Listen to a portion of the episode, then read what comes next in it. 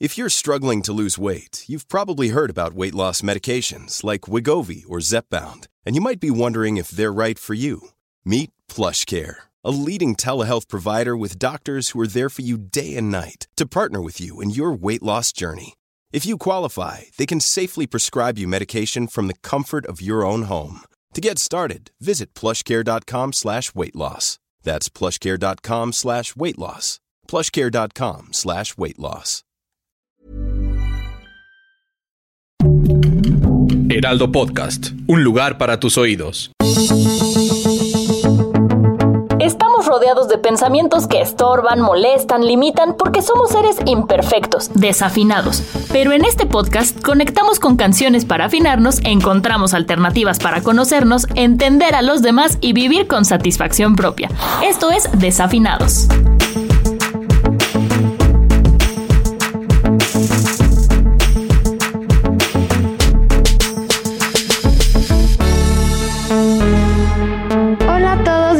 Bienvenidos a Desafinados. Soy María Milo y el día de hoy tenemos como invitado al músico chileno GP que no solo acaba de estrenar un show en vivo, sino que también presentó un gran documental. GP, bienvenido, muchas gracias por estar aquí. Hola, hola, ¿qué tal? Muy bien por acá. ¿Tú qué tal? Bien, también gracias. Bueno. La canción que vamos a usar es uno de los cuatro audios que Jepe interpretó en el show acústico que transmitió en vivo a través de YouTube hace unos días, llamado Ulises Primer Encuentro. Y esta canción de la que les hablo se llama Buena Memoria. Pero antes de pasar a, es- a su letra, Jepe, me encantaría que nos platicaras un poco qué es Ulises Primer Encuentro y de qué se trata. Sí, bueno, eh, el Ulises Primer Encuentro es el lanzamiento oficial, si se quiere llamar así también, del disco que lancé el año pasado, eh, que se llama Ulises, apareció en octubre y el disco, bueno, hasta el día de hoy no he podido tener una, una presentación en vivo con gente, con público presente, por eso mismo, por esa imposibilidad que, sea, que, que, ha- que existe acá en Chile a- a los shows en vivo, es que hicimos este, esta pieza audiovisual donde de alguna manera quisimos hacer un primer encuentro con la gente, no presencial, pero sí au- audiovisual, digamos, donde nosotros estamos haciendo, donde nosotros hacemos las 12 can- las 11 canciones del disco más dos canciones fuera del, de, esa- de, esa- de esas canciones del disco. Y eh, lo hacemos de una manera acústica junto a Claudia y Miguel de mi banda y en un lugar de Santiago, que se, de la región metropolitana acá en Chile, que se llama eh, Cajón del Maipo, que queda a las faldas de la cordillera de la costa, y con un trabajo audiovisual bien interesante también, dirigido por Nino Aguilera, que es el paso de la tarde hacia la noche, cae la noche, digamos, aparece un fuego, hacemos un fuego, hay unas intervenciones digitales de Esteban Busto, así que está bien interesante, no es, no, no es solo música, no son solo canciones, sino que también hay, hay eh, digamos, todo un relato audiovisual bien interesante. ¿Y por qué decidiste usar el cajón de, del Maipo, si se llama así, ¿no? El cajón del Ujú. Maipo, para mm, este show. Por una por dos cosas eh, ba- bastante puntuales. Una que en, en el tiempo en el que estábamos grabando, o sea, en el que grabamos esto, que fue a finales de febrero, es decir, final del verano acá en el hemisferio sur, Ujú. eh, eh, en Chile había una movilidad muy limitada, ¿no? Podíamos por el asunto de la cuarentena. Ahora absolutamente limitada, nadie puede ir, puede moverse a ningún lado. y en ese momento sí uno podía moverse a cortas distancias, ¿no? Y este, este era un lugar natural, cercano, bonito y que a mí me traía buenos recuerdos, eh, entonces estaba a la mano, digamos, y, y pudimos, y yo me acordaba, y la segunda cosa es que yo me acordaba de haber ido ahí al lugar donde grabamos esto, que es la casa de un amigo, un amigo de un amigo, y lo pasé tan bien que me quedó siempre un buen recuerdo y ganas de hacer algo ahí en un futuro no tan lejano. Entonces se juntaron esas dos cosas, digamos, las circunstancias hicieron que, que se, se convirtiera en, en una opción súper factible. Ok, ok. ¿Y por qué decidiste nombrar así la interpretación? Porque ingenuamente puede ser que, que ingenuamente pensando que, que, que este sea un primer encuentro, digamos, audiovisual, pero que el próximo sea presencial de aquí a un corto plazo. Como un primer acercamiento en esta distancia que pusieron entre, entre yo y el público, o entre los artistas y el público. Ok, o sea, esperemos que haya un segundo encuentro ya presencial. Después de venir cagándolo un rato y de achutarle de vez en cuando, dejar de dar tanto paso en falso, estar en paz contigo yo. Te invito a subir a la luna y ver por los dedos. Cómo salvarlo todo por un pelo. Andar más tranqui, menos nervioso. Solo disfrutar un poco más. Te invito a subir a la luna y ver a dónde se va el amor. Hablando ahora a la de la parte de la canción, eh, de buena memoria, ¿Cómo empezaste a escribir esta canción? ¿Te basaste en alguna experiencia personal o de alguien más? Sí, lo que pasa es que uno está cansado, o sea, por lo menos acá en Chile estamos cansados de, nuestra situación, de nuestras circunstancias en muchos aspectos, ya sea político, social, económico, etcétera. Entonces, es una manera, fue una manera como bastante, no diría relajada, pero bastante luminosa de decir basta, ¿cachai? Como ya queremos otra cosa, queremos que las cosas no vuelvan a ser así, o sea, que no vuelvan a como antes eran o como son ahora y poder cambiar eso y mejorar y tener eh, y tener y poder mejorar nuestra, nuestra memoria a que lo que haya pasado eh, nos permita construir un futuro mejor, como que eso es más o menos la letra, sí. O sea, como darle la vuelta a lo que han vivido. Ah, claro, claro. A o sea, sacar a partir de lo que nos está tocando vivir o lo que nos tocó vivir hace un tiempo atrás, construir un futuro mejor. Y eso desde lo cotidiano también, o sea, no solo algo tan macro, ¿cachai? Sino que también desde el, desde el, desde el espacio o el ambiente, el ámbito personal. Ok. Oye, y en la parte que dices, estar en paz contigo, te invito a subir a la luna y ver a dónde se ve el amor. ¿Qué significa para ti subir la luna? ¿Dónde queda Subir a la luna, o sea, subir a un lugar, a un lugar imposible, subir a, subir a un lugar o difícil, subir a un lugar que uno añora y ve todas las noches o casi todas las noches eh, y la luna siempre es un lugar muy poético, ¿no? Como que es una, una, una, imagen que siempre está en las canciones, como que tiene que ver con eso, con ir a un lugar imposible pero bello, digamos, a, a, ver, a ver en qué, qué, dirección toma el amor, ¿cachai? Como, como algo general también. Como, como en el fondo lo que quiere decir es como tomemos distancia de lo que estamos viviendo para poder eh, mejorar nuestra situación, eso es. Ok, ¿y te refieres a hacerlo con alguien más o no necesariamente? Siempre hablo con alguien más, siempre, siempre en las canciones estoy como invocando o hablando o trayendo al discurso a alguien más y ese alguien más puede ser también uno mismo, ¿por qué no? Pero, pero en general trato siempre de evocar a alguien cercano, yo como que no, yo soy re malo para estar, no sé, o sea, como que en general no se me dan las letras de yo solo, ¿cachai? Como yo, y, yo, y mi, yo y mi yo, ¿cachai? Siempre tengo que estar hablando de un otro se me hace más natural. Eres una persona que le gusta mucho estar en compañía de otros, entonces. Sí, pero más que nada está como en las letras, como que en las letras de las canciones siempre estoy invocando a otra persona, siempre estoy hablando de, un otro, ¿cachai? Como, o, de, y de la relación que yo tengo con ese otro. Oye, y bueno, ya me dijiste que, y de hecho en la letra de la canción lo pones, que no quieres que nada vuelva a ser lo mismo, pero entonces, ¿qué sí quieres que haya, cómo quieres que sean las cosas, cómo te gustaría y qué crees que sea necesario para que eso pase. No, me gustaría que, me gustaría que, bueno, que la pandemia pasara claramente, que, que, dejemos de, que dejemos de, de, pensar que las personas pueden vivir solas y eso no es posible, o por lo menos sin verse, no me refiero a vivir solas de relaciones, sino que como que la, la comunicación o la, el, la ceremonia, la fiesta, todo ese tipo de cosas son súper necesarias para, para, tener, para tener una mejor realidad, digamos, y un, y un mejor futuro. Esta es una canción que habla del futuro. Eh, y, y, la verdad que, que, hay muchas cosas que cambiar en mi país, en Chile hay muchas cosas que cambiar, de, de partida del presidente.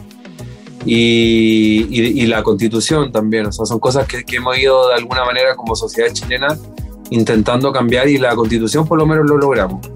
Así que eso, y yo creo que eso pasa también por un cambio personal. Yo creo que eh, el tomar conciencia colectiva ha sido un súper bonito ensayo, o sea, un súper bonito ejercicio hoy en día acá en Chile. Yo creo que en el mundo, pero por lo menos en particular en Chile. Y antes éramos súper individualistas y estábamos encerrados nosotros mismos, ¿no? Bueno, es un cuento que se repite por todos lados y no es ninguna novedad, pero yo creo que en Chile de alguna manera lo estamos logrando, por lo tanto hay una, una cierta esperanza acerca del futuro.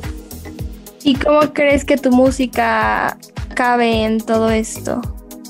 Yo creo que los músicos, las músicas y en general todo el, todo el arte tiene la visión de sensibilizar a las personas y por lo menos más que dar una solución puntual, generar una, una pregunta. Y yo creo que en general la música o las canciones yo intento un poco generar preguntas a las personas o que, o, que la gente sienta con, se sienta con la suficiente sensibilidad como para hacerse una la pregunta, qué sé yo, la más fundamental de, de todas, que qué hago acá, qué pretendo hacer, lo cual te deriva a quién soy, quién soy al respecto de mi entorno, ¿cachai? Como que ese tipo de preguntas esenciales. por lo menos yo, yo intento ir hacia hacia ese lugar. Ok. Oye, en la parte que dice después de sacar la vuelta un, buen rato y de juntar piedras en los zapatos, eh, ¿cuáles fueron estas piedras en tus zapatos y cómo lograste liberarte de ellas? Aún estoy en eso, ¿ah? intentando liberarme y, creo que en general es súper difícil estar libre de, de, piedra en los zapatos, digamos, de molestia y de cosas que, no, que no nos gustan de nosotros mismos. Así que es como evidenciar eso, ¿no? Como eh, sacar la vuelta, eh, nada, es perder el tiempo, perder el tiempo en cosas que al final perder el tiempo y tener piedra en los zapatos no es algo tan malo, o sea, es bueno, es bueno que esas cosas sucedan o que uno se dé cuenta de que están sucediendo para poder finalmente sacar eso limpio y llegar a algo. Si también tiene, esta canción tiene que ver o habla un poco de, de la idea de, que, de aceptarnos como nosotros somos, ¿cachai? Y ese aceptarse te permite proyectarte en el futuro, eso es. ¿Y tú cómo le has hecho para poder aceptarte o aceptar la situación en la que estás? Evidenciarla, o sea, darse cuenta de que, qué sé yo, a ver, que me falta comunicarme de una manera más honesta con las personas, con mi entorno cercano y, decir las cosas que siento de manera más concreta, más real, para que se entienda y no enredar tanto las cosas. Ese es un problema mío, ponte tú. Entonces, eso de alguna manera lo voy trabajando a poco y sin duda las canciones sirven para eso, por lo menos a mí me han servido muchas veces como para evidenciar problemas o llevar a la conciencia problemas que son súper, digamos, eh, de mi personalidad y que, y que no me permiten, digamos, ser como quiero ser, algo así. Y en la parte que dices, en el horizonte de mi mente va saliendo el sol, ¿te refieres a que hubo en algún punto hubo un nuevo comienzo en tu vida, una oportunidad? nada vuelva a ser lo mismo otra vez. Yo quiero que nada vuelva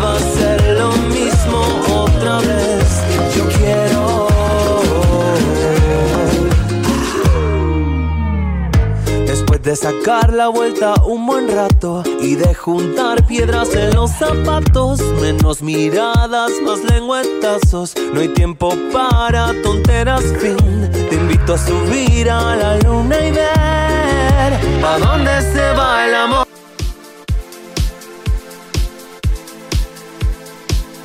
En la parte que dices, en el horizonte de mi mente va saliendo el sol, ¿te refieres a que hubo en algún punto hubo un nuevo comienzo en tu vida, una oportunidad? O... Dos cosas con, sí. Un chileno muy grande que se llama Los Jaivas, que es legendario. Y ellos tienen una canción eh, que, dice esa, que dice esa frase. Eh, eh, en el horizonte de mi mente se dice, se ha escondido el sol.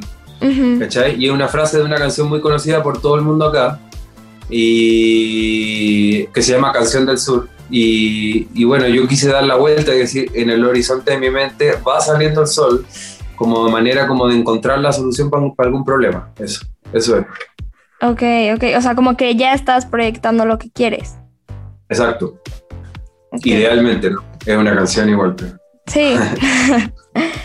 Oye, jefe, y bueno, hay veces que para las personas que nos están escuchando y que se pueden relacionar con lo que tú has dicho, hay veces que no es tan fácil honrar tu pasado o abrazar una realidad que a lo mejor no es lo que esperabas o de la que estás muy orgullosa.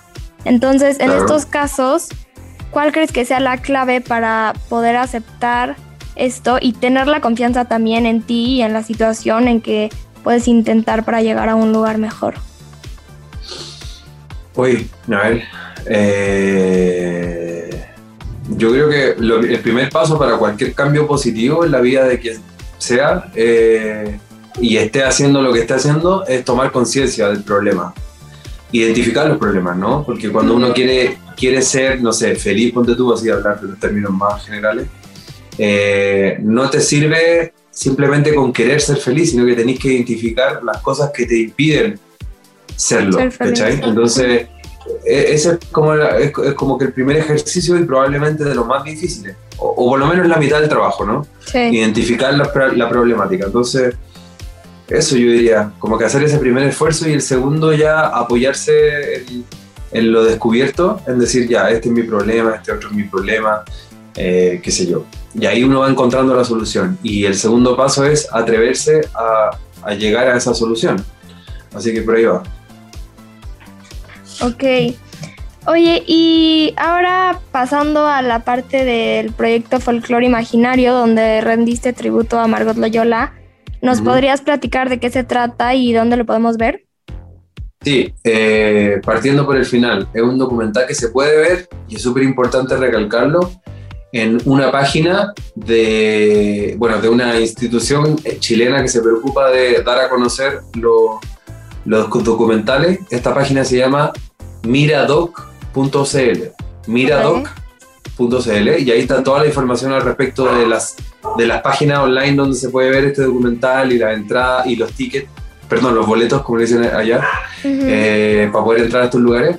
Y bueno, un docu- documental, como bien dices tú, que se trata sobre el trabajo de Margot Loyola, pero también se trata sobre eh, la energía que se desprende de Margot Loyola al respecto de sus alumnos y alumnas y de su mundo, digamos. O sea, ella falleció en 2015, pero creo yo que no ha fallecido realmente, como espiritualmente, ¿cachai? Hay mucha gente que la sigue, la sigue, sigue su enseñanza, que la sigue admirando, sigue trabajando, como, como lo hizo Margot Loyola, o sea, su, su energía se desperdigó por un montón de personas y también tiene que ver con eso, con, con su herencia, tiene que ver con la grabación del disco también que, hice- que hice, que fue en 2018, que se llama Folklore Imaginario. O sea, el documental parte eh, hablando del disco y por qué este disco se hizo y la motivación que se tuvo para hacerlo.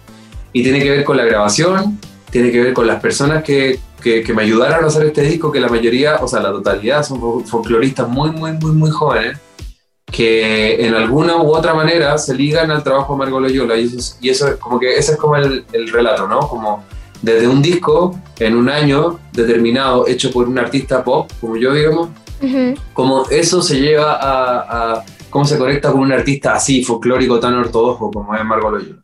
Ok. Eso en resumen. Para los que no conozcan a Margot Loyola, ella fue una folclorista, compositora, música, investigadora muy importante eh, del folclore en Chile. Eh, pero Jefe, ¿por qué, ¿por qué quisiste rendirle tributo a ella? ¿Cuál es tu historia con ella o qué viste en ella? ¿Qué te enseñó? Sí. Bueno, dos cosas. Primero, Margot Loyola se- es, es, yo soy muy fan de Violeta Parra, ¿no? Violeta Parra la conocerán, es una folclorista chilena muy, muy, bueno, la más conocida, el artista chileno, yo diría, más conocido del mundo. Y, y- o, o tradicionalmente más conocido, qué sé yo. Y ella era muy amiga de Margot Loyola y las dos hacían una labor muy similar. O sea, lo que, la diferencia entre Violeta y Margot es que Violeta hacía muchas canciones propias, las componía ella y sacaba discos y qué sé yo. Ok. En cambio, Margot Loyola, eh, más que nada, se preocupó de recopilar música y danzas de, de Chile y ahí publicarlas, pero nunca hizo canciones de su autoría. O sí, pero es un, es un porcentaje muy bajo. Entonces, y eran comadres las dos, se querían mucho, eran muy amigas. Entonces, como que ahí fue que yo la conocí. Y, y tuve la suerte también de conocerla a ella personalmente en sus últimos años de vida, cuando ella tenía 92 años. Y me llamó mucho la atención su energía, su fuerza, sus ganas de vivir al mismo tiempo que estaba viviendo. ¿Cachai? Como que estaba en los últimos años de su vida y, y, y se aferraba a la vida con mucha fuerza y quería, tenía muchas ganas de seguir haciendo cosas. Entonces, eso también me motivó eh, admirarla mucho y, y querer hacer cosas con, con, con su, con su trabajo. digamos. Y porque, bueno, sé que el disco que, gra- que grabaste se llama Folklore Imaginario, ¿no? Ajá, Pero, y, y también el documental. ¿Por qué decidiste usar la palabra imaginario? Porque es una buena pregunta, porque yo hace muchos, muchos años atrás, hace 20 años de hecho, eh, yo con un amigo que se llama Pablo Flores, hacíamos, cuando éramos muy chicos, hacíamos una, eh, unos conciertos underground en Santiago eh, que se llamaban Folklore Imaginario y, y- y reunían a bandas al- muy underground que tuviesen que ver con el folclore, pero de una manera, li- de una manera libre. Es como decir folclore, fol- folclore libre, ¿cachai? Pero folclore imaginario nos pareció una palabra más, no sé, más, más evocativa, más poética y más interesante y más entretenida. Y me quedó esa idea como de folclore imaginario, la idea de un folclore como no ortodoxo, ¿cachai? O sea, como sin Entonces, tanta regla, ¿te Exacto. refieres? Ok. Exacto, exacto. Entonces, por eso fue que mi aproximación al trabajo de Margot Loyola es ser ortodoxo, es más bien intuitivo, emocional, etcétera, etcétera. Pero todo lo que no es, es eh, eh, académico. ¿Cachai? Como ortodoxo. Yo no, soy, yo no soy un folclorista ni pretendo serlo.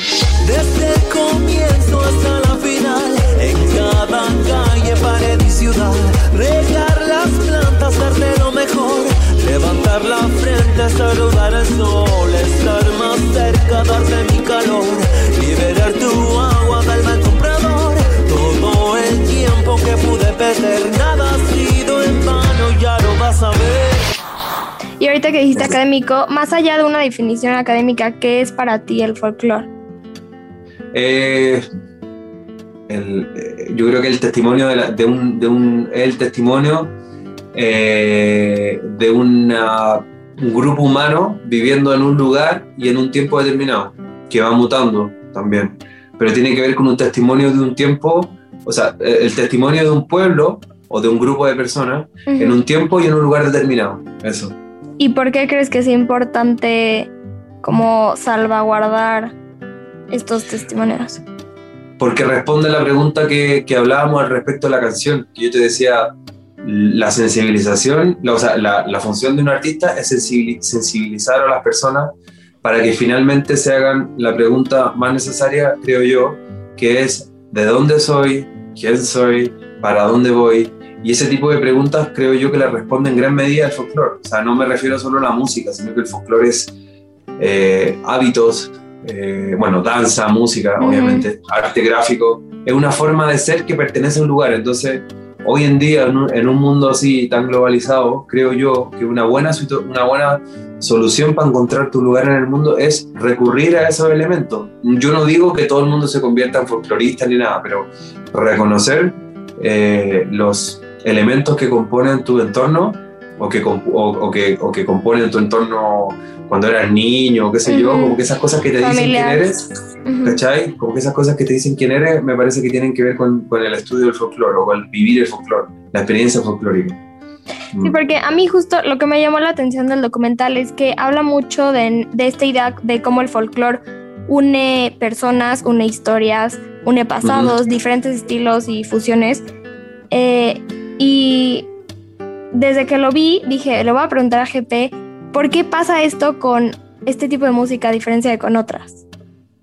Porque hay un arraigo ahí, hay algo que te resuena en la sangre, creo yo. O sea, por mucho que, yo, yo de hecho no nací en un entorno folclorista, ni músico, ni nada, pero cuando yo escuché, qué sé yo, tonadas de Margot Loyola, Violeta Parra, o escuché, qué sé yo, Cachimbo, que es un ritmo del norte de Chile, yo como que de alguna manera me conecté con algo que, que no soy solo yo hoy, ahora, sino que soy como un yo que está conectado a una cosa colectiva. Entonces eso es muy interesante y, me sucedió a mí como experiencia, entonces creo yo que se puede, otras personas también pueden tener esa experiencia. Claro, encontraste como parte de tu identidad en esa música. Exacto, sí. Y ¿Cómo fue el proceso de grabación de este documental? Eh, grabamos, ah, hay mucho registro de la grabación del disco, propiamente tal. Después también hay una grabación que hicimos en un día eh, eh, de, todas las canciones del disco. Las grabamos en vivo en una situación, en una sala. Y el resto son entrevistas que el director Nino, bueno, y su equipo hicieron me hicieron a mí, le hicieron a, a Osvaldo Cádiz, que es el compañero de vida, el viudo de Marco Loyola, ellos también rescataron cosas de archivo de Marco Loyola, entrevistaron a, música y músicos que, han que trabajaron en el disco, entonces tiene como varias etapas y, más o menos eso es como el todo. Entrevistas, conciertos y registro, del, registro de la grabación del disco. Ok, ¿y qué aceptación ha tenido por parte del público? La, verdad que bastante buena, ha tenido, eh, se ganó un gran premio que es súper importante, que es el mejor documental del año 2019 para un festival de documentales musicales que se llama Inedit, que es, un festival español. Después se ganó a Mejor Banda Sonora también en otro festival de documental acá en Chile, así que le ha ido bastante bien y a la gente le ha gustado bastante. Se sensibiliza eh, bastante y, le hace sentido, digamos, que eso es como lo más importante. Mm. Oye, Jepi, para concluir, me encantaría terminar con esta pregunta que todos los que nos están escuchando también se la pueden hacer para darse cuenta de qué piensan consciente o inconscientemente de su pasado y su futuro. Eh, a ver, si tuvieras que escoger una palabra para honrar tu pasado y otra para manifestar lo que quieres en el futuro, ¿cuáles serían y por qué? El, pasado, eh, apertura, yo creo, apertura, porque creo que la niñez o la, o la adolescencia o en general todo, todo ese proceso, esos años, primeros 15 años de vida son de apertura, de no entender nada de lo que está pasando, pero tener que avanzar porque para avanzar, o sea, porque la vida te obliga a ir creciendo, a ir entrando en lugares nuevos, a, a miedos, a alegría, etcétera, etcétera. Yo creo que hay que tener una suficiente capacidad de apertura mental o espiritual o qué sé yo para poder sobrevivir a eso de buena manera. Y yo considero que eso fue una buena herramienta que tenía yo en esos momentos. Y para el futuro, yo diría, pucha, yo diría que inclusive sería la misma palabra, la misma palabra, pero voy a cambiarla y voy a decir que eh, eh, conciencia, yo creo. Yo creo que la conciencia en todo sentido es, una responsabilidad de la vida adulta, ¿cachai? Como ser consciente de lo que te pasa, de lo que no te pasa, de lo que le está pasando a tu entorno, a tu país, a tu realidad, y ahí tomar acción, ¿cachai? Cuando uno lleva la conciencia o te das cuenta de cuáles son los problemas que te aquejan o aquejan el lugar en el que estáis, es que creo yo que se puede generar una respuesta y una solución y eso finalmente es, creo yo, la manera más o el aspecto fundamental de ser un adulto y de vivir hacia, en relación al futuro. Sí. sí, creo que justo hoy más que nunca necesitamos estar conscientes de lo que estamos viviendo y bueno, para los que no han escuchado estas canciones o no las han escuchado con tanta, eh, poniendo tanta atención, los invitamos a que las escuchen porque creo que también es una gran manera de concientizarnos sobre el pasado y sobre el presente también, ¿no? Sí, totalmente. Eh, GP, ¿hay alguna otra cosa que le quieras decir a las personas que nos están escuchando?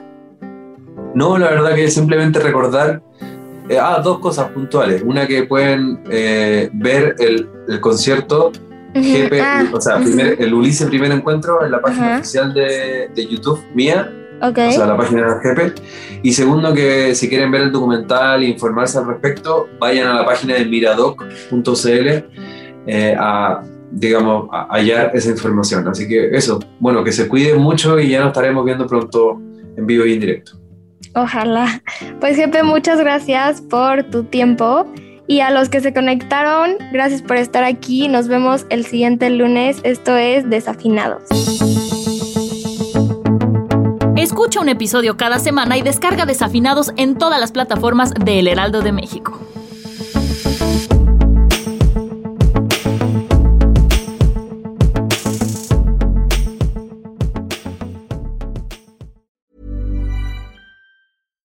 Deserves the best, and there's no better place to shop for Mother's Day than Whole Foods Market. They're your destination for unbeatable savings, from premium gifts to show-stopping flowers and irresistible desserts. Start by saving 33% with Prime on all body care and candles. Then get a 15-stem bunch of tulips for just $9.99 each with Prime. Round out Mom's menu with festive rosé, irresistible berry chantilly cake, and more special treats. Come celebrate Mother's Day at Whole Foods Market.